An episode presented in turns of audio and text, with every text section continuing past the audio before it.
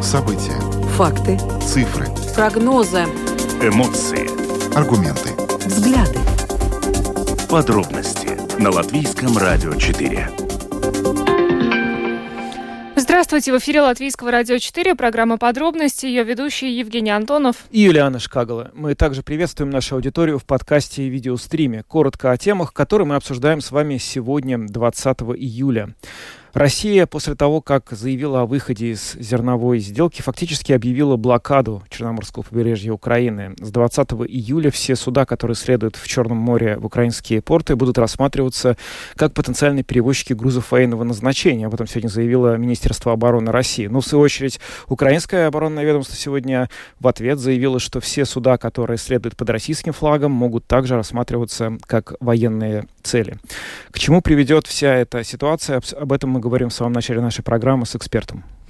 Некоторое время назад а, президент Латвии Эдгар Ленкевич а, заявил, что недоволен работой прокуратуры. В частности, реагируя на сообщение о том, что гражданин Латвии оштрафован на 15,5 а, тысяч евро за оказание незаконной интеллектуальной и физической поддержки России, Ренкевич написал у себя в Твиттере, что некоторые решения прокуратуры в последнее время вызывают вопросы. Сегодня дискуссия на эту тему состоялась в программе «Открытый разговор», и мы приведем ваш вашему вниманию фрагмент этой дискуссии с э, мнениями экспертов э, на тему, действительно ли есть проблемы э, в работе прокуратуры. Буквально несколько дней назад мы говорили о том, что в Латвии зафиксирована пятая вспышка, а, четвертая вспышка АЧС. А сегодня уже есть сообщение о том, что еще одна вспышка АЧС в Латвии. И мы сегодня связываемся а, с представителем Ассоциации свиноводов, чтобы объяснить, они нам дали ответы на вопрос, что происходит в этой сфере и почему у нас растет количество этих таких случаев заболеваний. Ну а затем мы с вами обсудим а, достаточно специфическую тему. Дело в том, что во Франции начнут брать ДНК собак для отслеживания не убирающих за ними хозяев. Ну, э, мера, конечно, интересная, э, но э, стоит отметить, что в Латвии, да и я думаю, что во всех странах такая проблема существует. Не всегда а, владельцы убирают за своими а, питомцами а, в городе. И сегодня поэтому мы проведем опрос, как мотивировать хозяев собак прибираться в городе за своими питомцами. Возможно, вы считаете, что нам нужно последовать примеру Франции в этом вопросе. А, примем ваши звонки по телефону 67227-440 и можете писать нам на WhatsApp по телефону 2804-0424. Ну а видеотрансляцию нашей программы смотрите на LR4LV, на платформе RusLSM.LV, в Фейсбуке на странице Латвийского радио 4 и на странице платформы RusLSM. Слушайте записи выпусков программы «Подробности» на крупнейших подкаст-платформах. Наши новости и программы можно слушать в бесплатном мобильном приложении «Латвия с радио». Оно доступно в App Store, а также в Google Play. Ну а далее обо всем по порядку. Латвийское радио 4. Подробности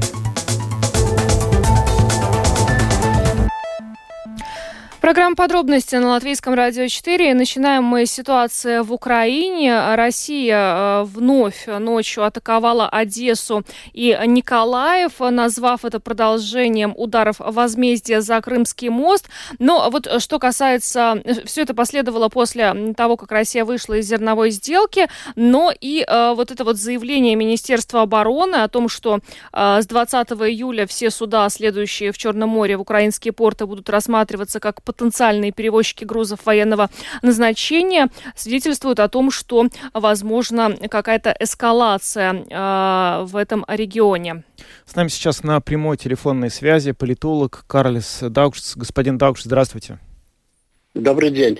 Э, с какими вообще мыслями и чувствами вы наблюдаете за теми событиями, которые последние 2-3 дня происходят э, в Черном море, вокруг Одессы, вокруг Николаева? К чему, на ваш взгляд, этот, вот, э, это обострение вообще может привести? Вообще-то это обострение действительно такое достаточно оно, по-моему, с одной стороны было ожидаемо, потому что Россия уже полгода фактически говорит, что ей невыгодна эта сделка, что российские товары и российское зерно, особенно минеральное, минеральное удобрение, не попадают на мировой рынок и поэтому она недовольна этой сделкой и хотела бы ее разорвать. Наконец-то это произошло, но здесь получилась очень нестандартная э, ситуация, на мой взгляд. Здесь э, и Объединенные Нации, Гутерреш, и также Эрдоган, они заявили, что эта сделка должна продолжаться, несмотря на отказ России. А Украина, в свою очередь, пообещала, что она будет выполнять все условия поставки зерна в беднейшие страны.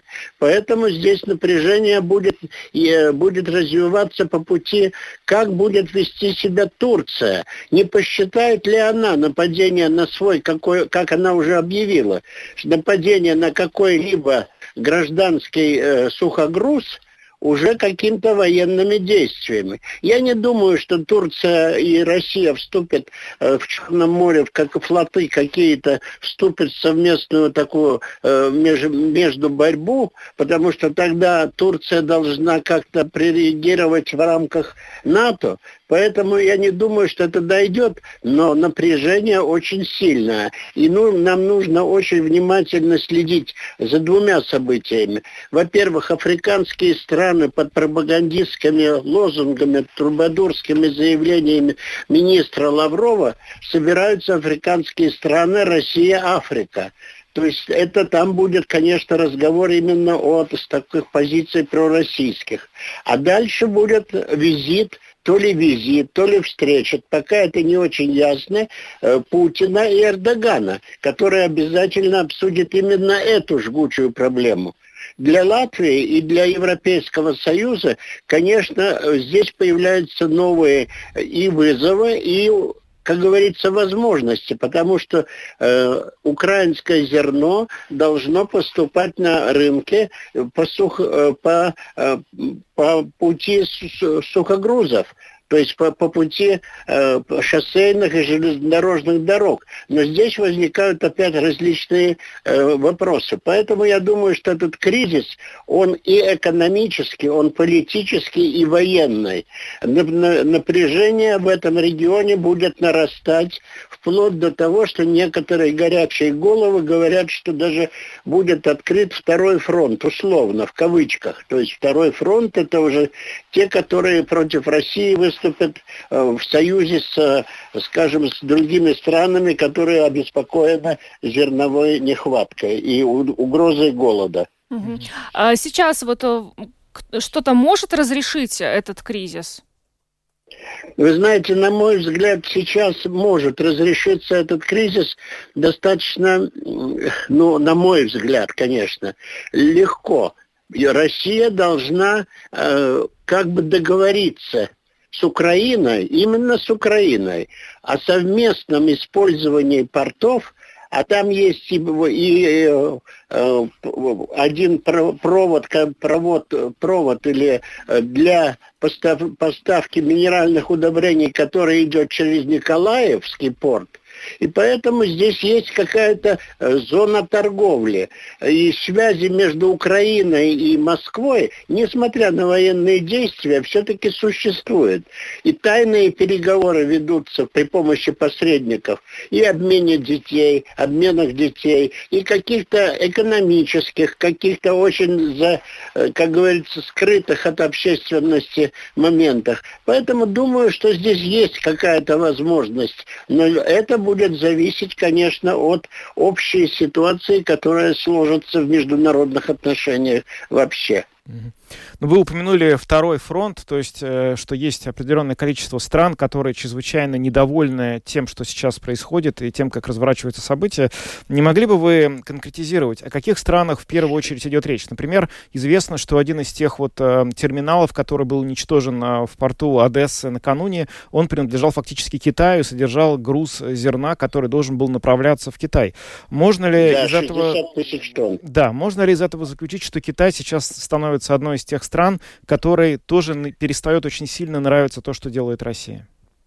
Э, ну, я не думаю, я не, не смогу сказать полностью о китайском правительстве, но сегодня уже Китай объявил о том, что такие удары по э, зерновым складам недопустимы. Он не уточнил, э, Китай не уточнил, кто это сделал, какие, э, то есть не назвал конкретных виновников этого удара.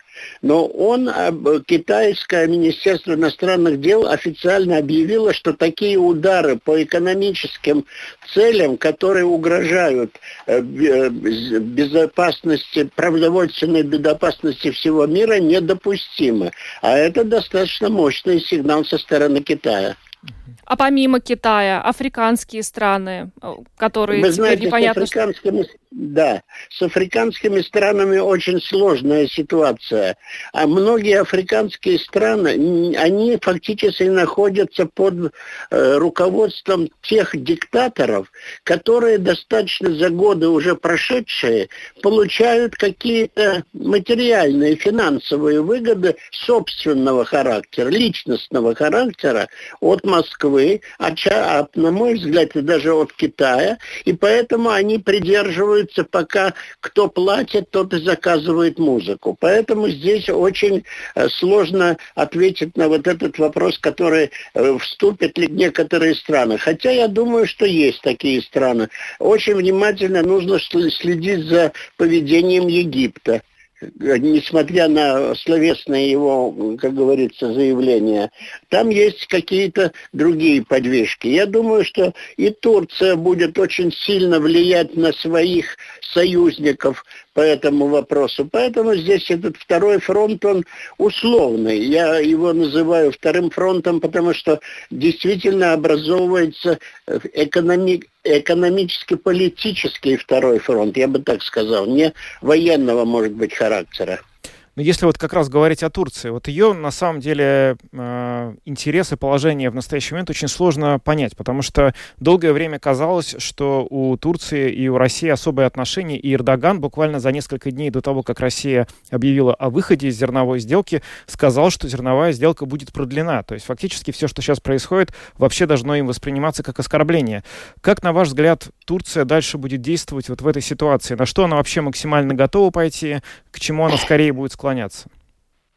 Вы знаете, Турция, по-моему, в течение последних лет очень упорно фактически ставит в угол Россию и российского президента это Лачинский коридор, это поддержка Азербайджана, это э, те турецкие заявления, которые часто звучат в отношении у, у, поддержки Украины. Это часто те, которые говорят о том, что мы должны создавать НАТО как сильную организацию. Турция, несмотря на ее там какие-то личностные или какие-то, скажем, э, религиозные оскорбления в связи с поджогом Корана в Швеции, все-таки, несмотря ни на что, она будет согласна принять Швецию э, в НАТО, то есть разрешить как бы этот кризис. Поэтому я думаю, что рано или поздно, а меня как историка не убеждает лишь то, что Турция, и, которая стремится создать свою империю, сталкивается с другой э, попыткой создания империи, то есть империи Советского Советского Союза. Ну, будем, будем откровенны, что все-таки у Путина это, наверное, мечта. И поэтому два автократа, они друг друга и поддерживают чисто психологически, но геополитические интересы Турции и России противоречивы, не совпадают как на э, Ближнем Востоке, так и в Средней Азии, поэтому здесь они оба также стремятся смотреть на Китай. И Китай является для них э, особым э, таким государством, к которому нужно прислушиваться, и позиции которого нужно прислушиваться. Конечно, Соединенные Штаты Америки, как они имели влияние на Турцию, так они и будут влиять, э, вли, оказывать влияние на Турцию. Здесь сложный клуб, клубок противоречий, в которых можно найти как позитивные, так и отрицательные стороны. Однозначного ответа на этот вопрос, все-таки, я думаю, он будет достаточно, если он будет однозначным, он будет спекулятивным. Вы лично верите, что вот эти саммиты, которые намечены у России в ближайшее время с Африкой, потом с Турцией, что один из них может стать реально каким-то ну, вот, моментом, чтобы Россия использовала его и продлила зерновую сделку в течение ближайших нескольких недель? Нет, нет, я думаю, что это будет использовано лишь для... Э, у России есть огромное одно оружие, куда она вкладывает огромные деньги. Это пропаганда. С одной стороны, она направлена на местное э, население России, и оно влияет очень сильно, и это главный э, объект пропагандистских усилий. А с другой стороны, это окружающий мир. Россия стремится выйти из какой-либо изоляции. И эту изоляцию она должна доказать или силой, или какими-то действиями, которые ей будут как бы выгодно. То есть можно сделать плохо остальному миру, но зато будет внимание. То есть мы не брошены, мы регулируем мир. Спасибо вам большое за комментарии. Карлис Даукшц, политолог, был с нами на прямой связи. Спасибо еще раз. Хорошего вечера вам. Всего доброго. До Всего свидания. доброго. До свидания. Ну что ж, такой комментарий. На самом деле события, которые происходят сейчас э, в Черном море, они с каждым днем становятся все более и более тревожными, не говоря уже о том, что просто каждую ночь э, не снижается вот эта вот интенсивность и сила обстрелов, которым подвергаются украинские города на Черном море. Это, конечно, совершенно страшно каждое утро читать, открывать новости и за этим наблюдать. Но, в общем, э, мы будем смотреть ближайшие дни и недели за тем, как будет развиваться эта ситуация. Идем дальше. Самые важные темы дня. Подробности. Президент Латвии Эдгар Саренкевич заявил, что недоволен работой прокуратуры. Так он отреагировал на сообщение о том, что гражданин Латвии был оштрафован на 15,5 тысяч евро за оказание незаконной интеллектуальной и физической поддержки России. Но, судя по тому, какие комментарии господин президент давал потом, ему кажется, что этот э, штраф был неоправданно мал. Но э, речь идет не только об этом случае. Он отметил, что э, есть и другие дела, где возникают вопросы по поводу работы прокуратуры. Например, это дело, э, связанное с разжиганием ненависти и насилием, нападение на юношу с украинским флагом. Кроме того, президент хочет слышать от прокуратуры, чем закончилась проверка по делу о преследовании и жестоком убийстве женщины в Екапелсе. И сегодня эта тема стала дискуссионной в программе «Открытый открыт разговор. Эксперты, как раз э, адвокаты и юристы обсуждали, э, есть ли на самом деле проблемы э, в работе прокуратуры. Давайте послушаем, что они сказали.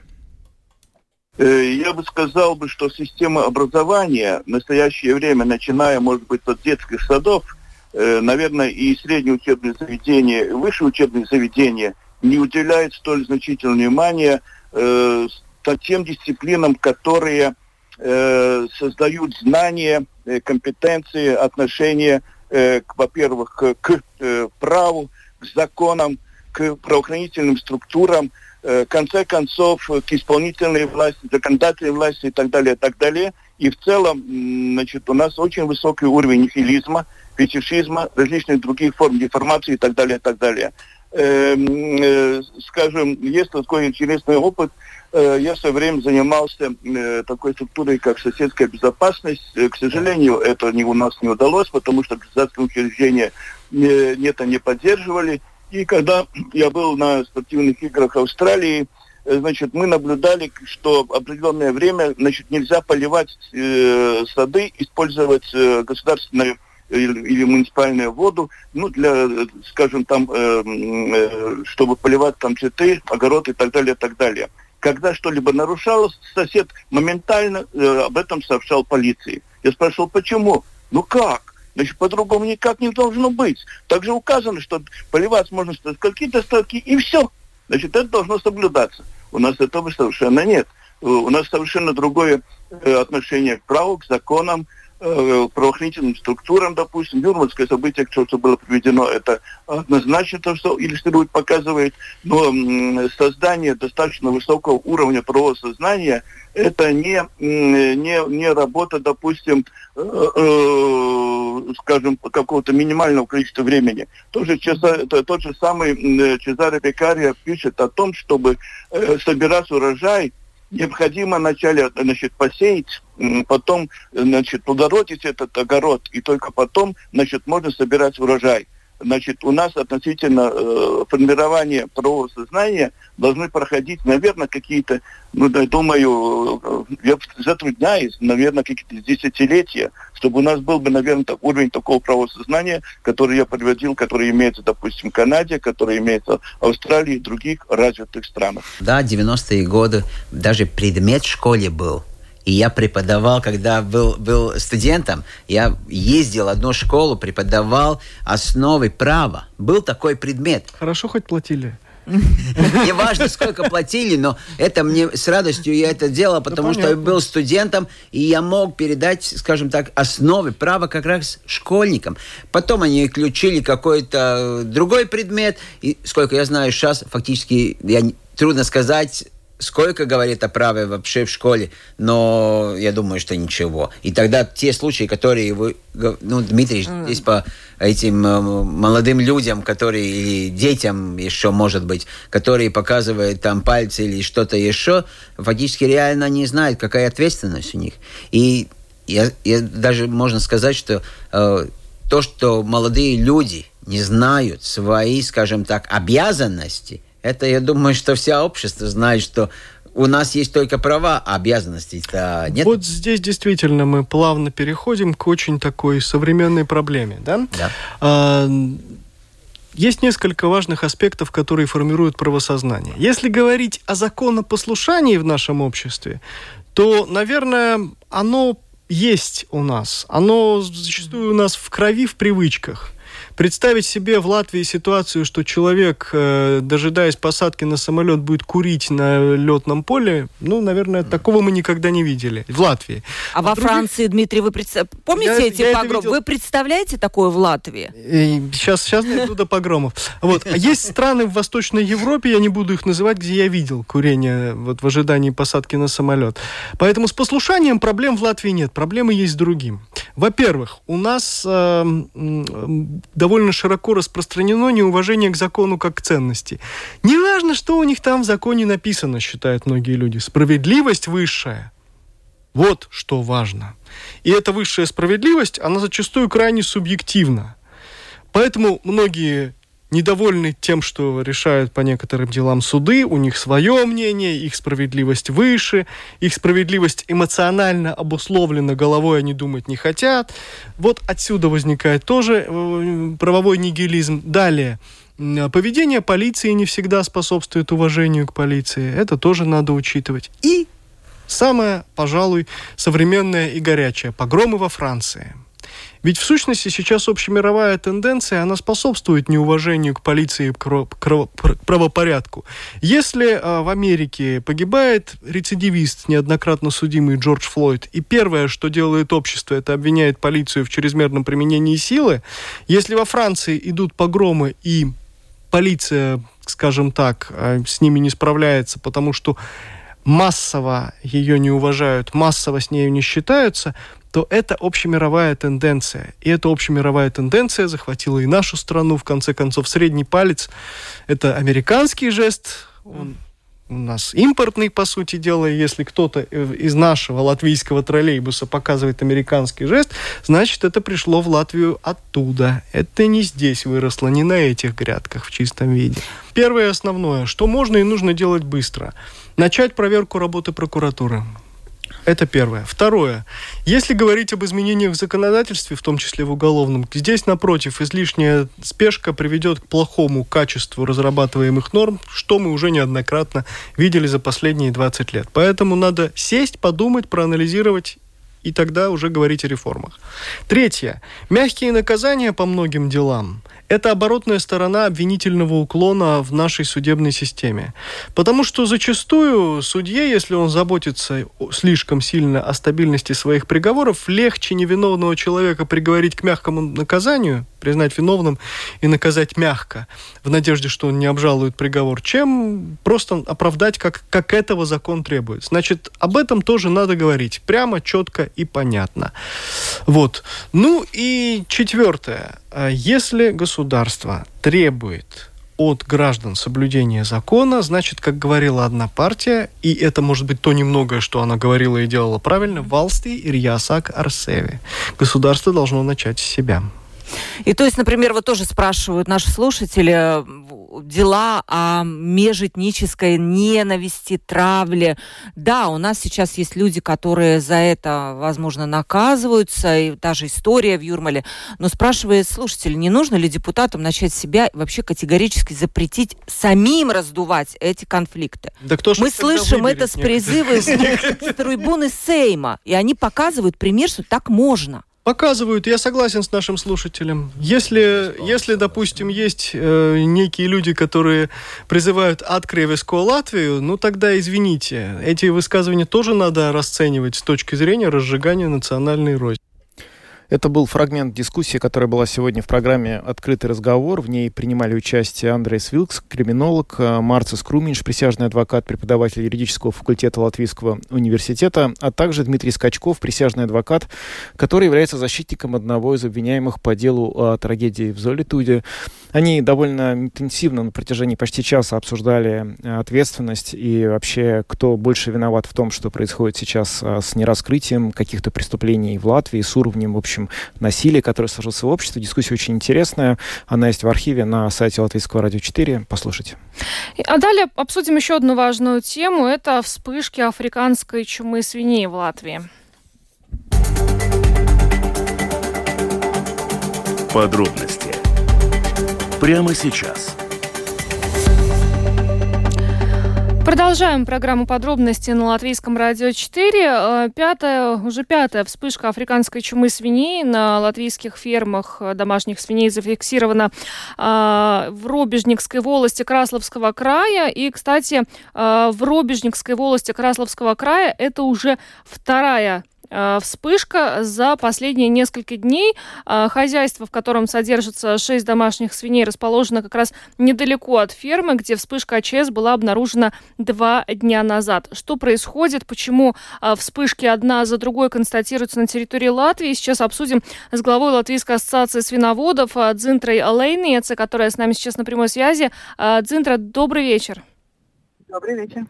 Ну, а почему, на ваш взгляд, э, сейчас э, вот в последнее время мы все чаще э, видим новости о том, что фиксируются эти вспышки? Как-то расслабились фермеры, потому что, ну, давно мы не слышали об африканской чуме или какие-то другие есть причины, как вам кажется? Ну, я, я, я бы сказала, что много причин. Во-первых, очень, очень увеличилась популя, популяция а, кабанов. Диких именно, и, да, и, наверное? Да, да. И, и, они инфицированы. И, и в связи с этим, конечно, начинается сезон, когда собирают урожай, и люди входят в лес и, и солому э, возят домой, и это как причина э, и, наверное, инфицированные хозяйства. Mm-hmm. А вот это увеличение поголовья кабанов, оно имеет какое-то э, объяснение, почему в прошлые года, собственно говоря, этого не было, а сейчас происходит в таком объеме и количестве? Uh, уже два года назад uh, ветеринарная служба нас предупредила, что увеличивается поголовье кабанов, потому что очень хорошая зимовка была у кабанов, хватало корма, и, и поросята естественно, выживали больше. Из-за этого увеличилось поголовье, и наступила вторая волна. Об этом уже предупредили нас э, ветеринарная служба как бы заранее. И, и фермеры, э, лично каждая ферма была предупреждена, что вокруг ферм имеются инфицированные э, уже скончавшиеся кабаны, чтобы бдительно смотрели за, за то, что ну, как, как, как, как происходит работа в фермах. Но, к сожалению, мы, наверное, не все, все эти пути, как э, можно э, вникнуть в ферму а, африканская чума, все-таки выяснили. Это, это, это одно мое мнение, конечно. Что Но... есть какие-то другие пути, да, как она туда попадает? Это может, может быть и с э, мухами или с другими инсектами, не только, не только прямым э, способом как бы занести с э, обувью или, или каким-то материалом, э, травой или соломой. Ну, это, это, конечно, это, конечно, ну, мы, мы так думаем, потому что, потому что э, и, и второе, конечно, фермеры немножко ослабли, потому что очень трудно 10 лет э, быть на, на, как говорится, стопроцентно... На чеку. Да. Угу. да. Ну, а что делать вот в этой ситуации? Как вам кажется? Э, ну, как вот все-таки 10 лет фермеры живут с африканской чумой свиней? Э, как-то можно вот какие-то принять такие радикальные, может быть, меры для того, чтобы вот не было таких случаев, когда за два дня две вспышки в одном э, небольшом э, регионе? Ну, сейчас мы можем говорить только о будущем. То, что есть, то есть. Э, и поголовье увеличилось, и свиньи, свиньи инфицированные есть в, среди кабанов – и, и мы должны мы должны работать вместе с э, ветеринарной службой, э, с охотник, а, охотниками и, и министерством в разработке, как как э, э, эти кабан, кабаны, я, наверное, неправильно скажу, но, но как, как уменьшить этот э, поголовье кабанов. Да. И на том есть и, и Европейский Союз э, требует э, план каждой э, государства, как они будут это производить. Mm-hmm. Этот план должен быть составлен. Мы уже призываем всех сторон как бы идти, идти друг другу навстречу, думать, что мы, что мы делаем неправильно, что мы должны менять, какие законы или что мы должны, должны принимать заново, чтобы мы могли а, побороть это а, болезнь. Угу. Потому что у нас есть хороший а, пример, как а, Чехия или а, Бельгия, где, где успешно с этим справились. Угу. Ну вот э, те меры, о которых вы сейчас говорите, судя по тому, как вы описываете, это довольно длительный процесс. То есть это нельзя будет вот прямо сейчас принять, чтобы сразу начать бороться.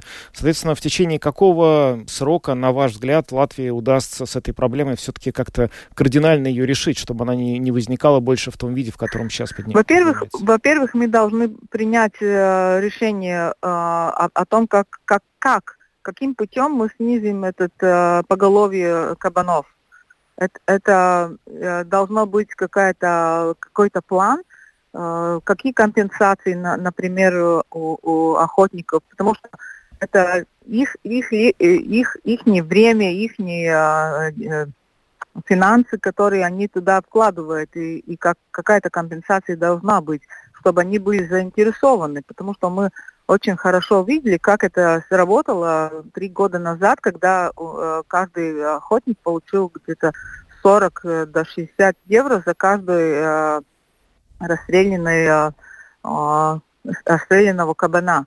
И это очень хорошо работало. Но сейчас я знаю, что такой компенсации нет.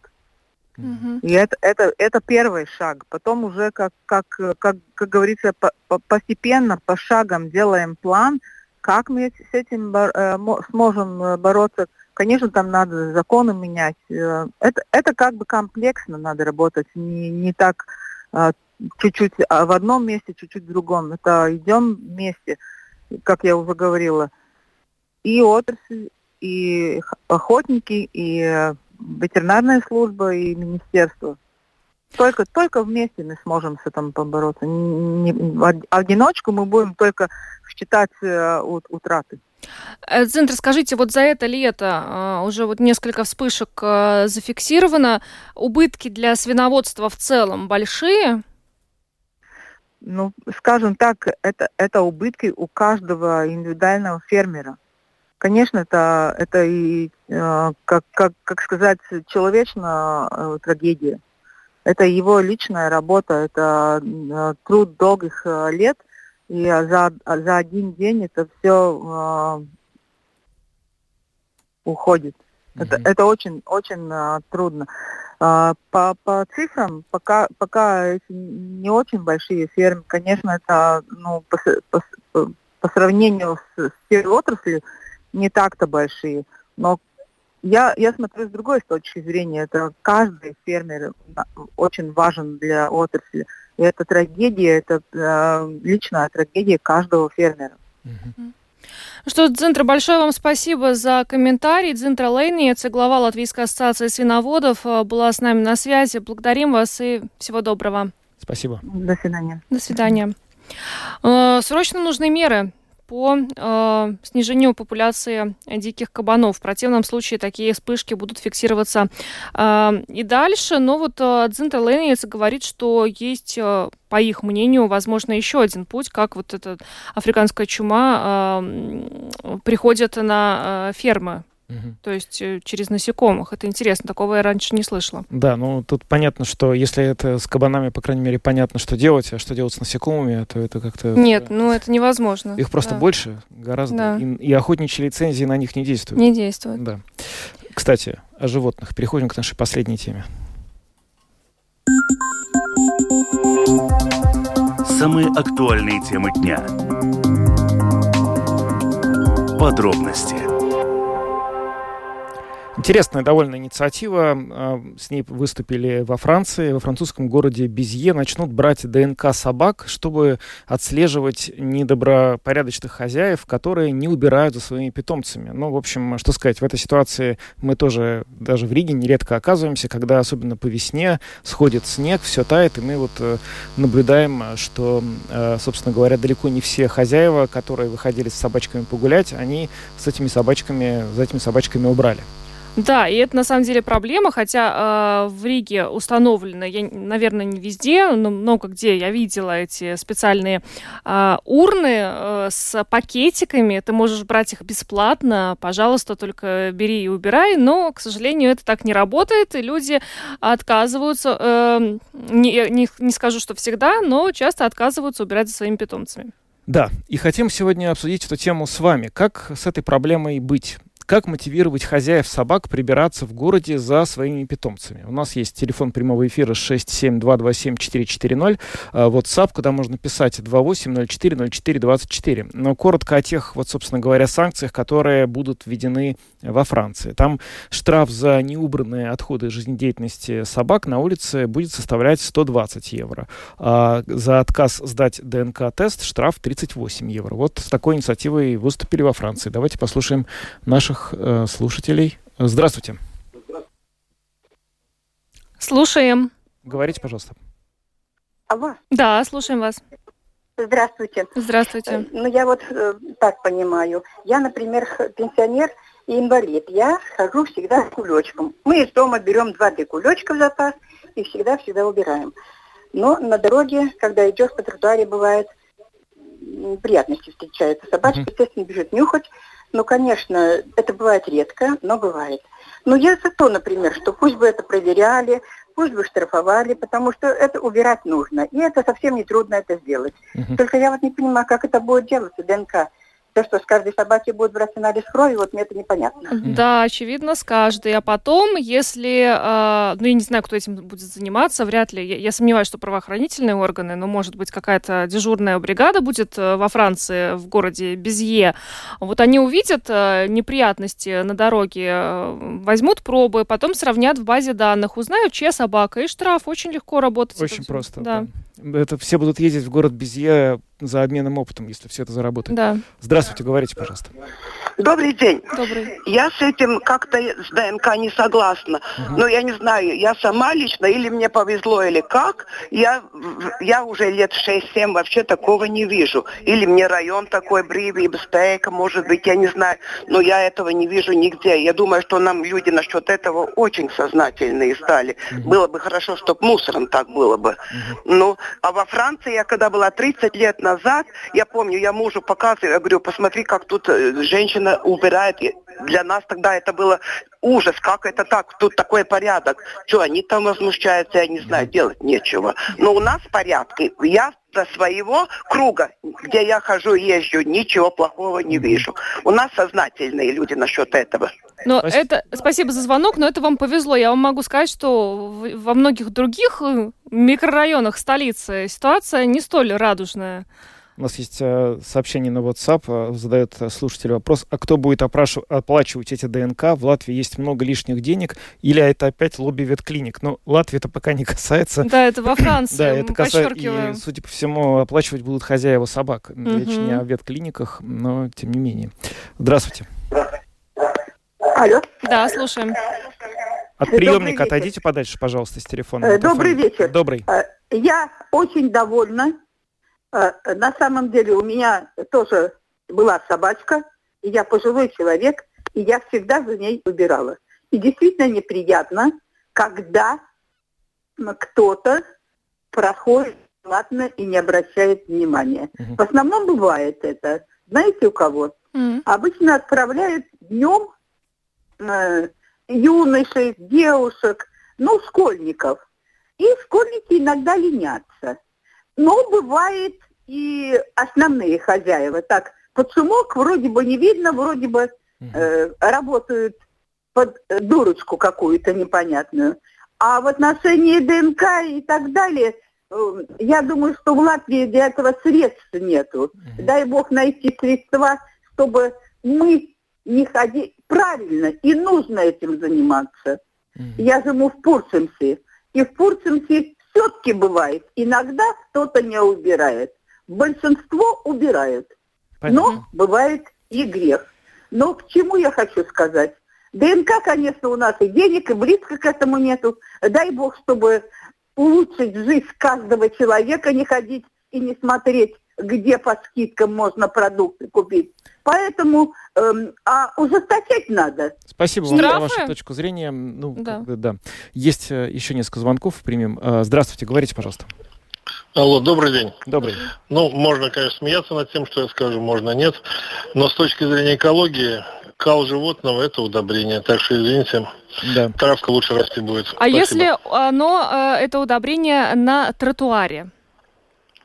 На тротуаре надо убирать. Я считаю, что на траве не обязательно. А если не убирают? Вот как мы, у нас вопрос звучит так. Как мотивировать хозяев собак прибираться в городе за своими питомцами? Хорошо.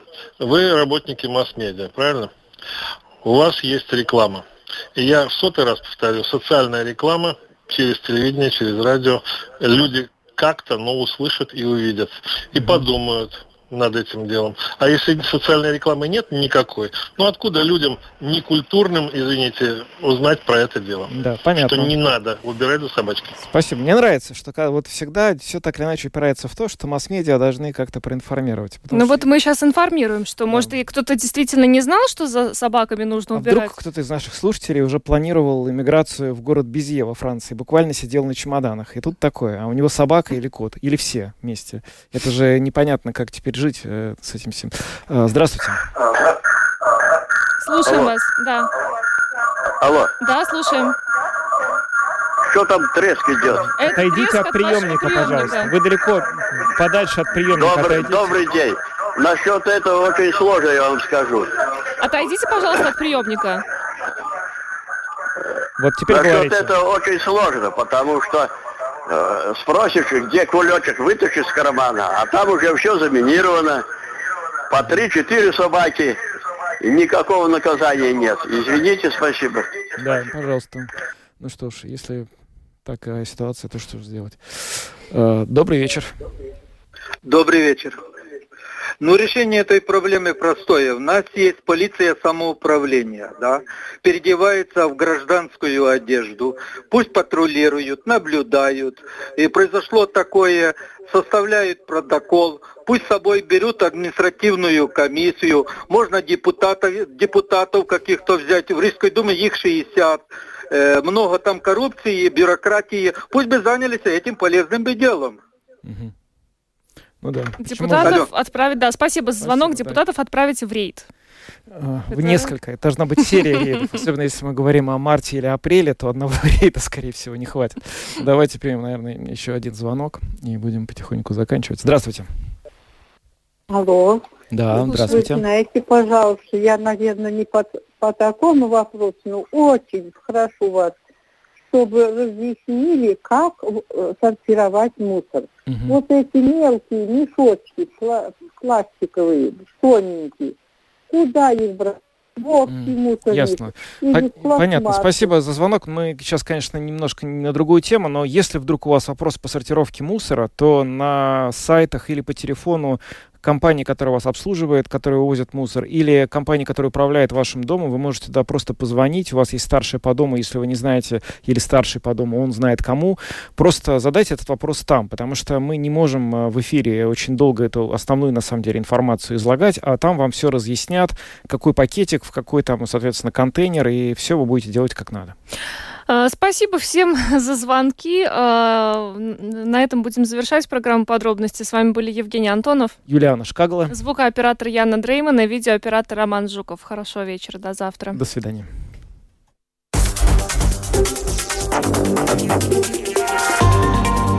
Латвийское радио 4. Подробности по будням.